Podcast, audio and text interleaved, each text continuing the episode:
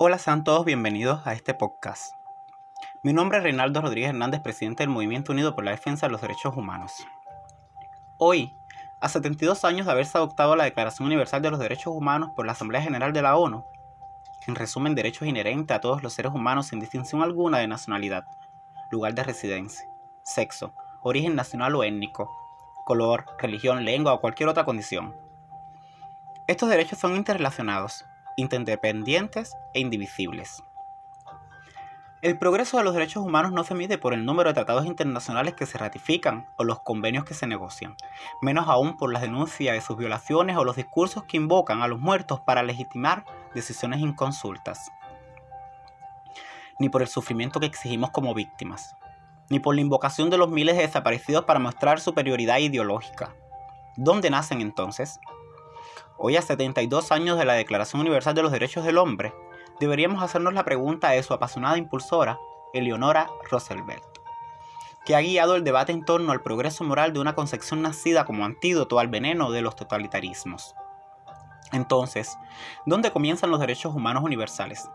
Según Eleonora, comienzan en los lugares pequeños, cerca de casa, tan cercanos y pequeños que no se pueden ver en ningún atlas, pues son el mundo de la persona individual, el barrio en el que vive, la escuela o universidad a la que asiste, la fábrica, la granja o la oficina donde trabaja. Estos son los lugares donde cada hombre, mujer, niño busca igualdad ante la ley, igualdad de oportunidades, igual dignidad sin discriminación. Si estos derechos no tienen significado ahí, no lo tendrán en ningún otro lugar. Sin una acción ciudadana concertada para defenderlo cerca de casa, nuestra búsqueda del progreso en el mundo será en vano. No necesitamos acudir a los números de la pobreza, el adoctrinamiento en las escuelas y las universidades, la extorsión de los sindicatos, la desconfianza con la que convivimos y el desprecio de los gobernantes a la participación ciudadana para demostrar que en la invocación de los derechos humanos en el discurso oficial, ni los convenios y tratados que nos apuramos a firmar, nos hicieron mejores seres humanos, libres y responsables con ese privilegio que es tener derechos y libertad.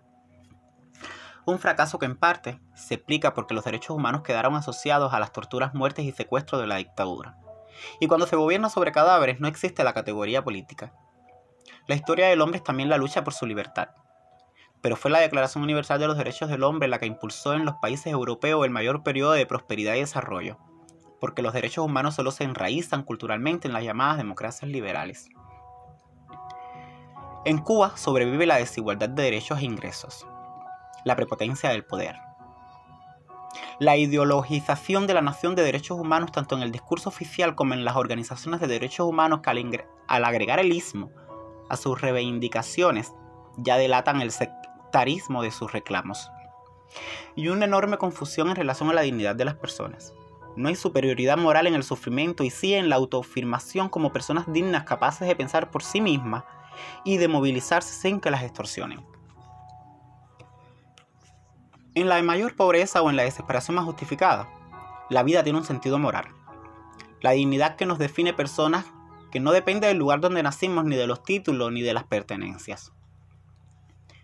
No es un consuelo saber que no somos el único país en el que existe una distancia entre las leyes que garantizan derechos y la realidad social. Ni que la política ha sido cooptada por verdaderas dinastías familiares en las que se repiten los mismos apellidos y los cargos se perpetúan. Y por eso, el mérito carece de valor.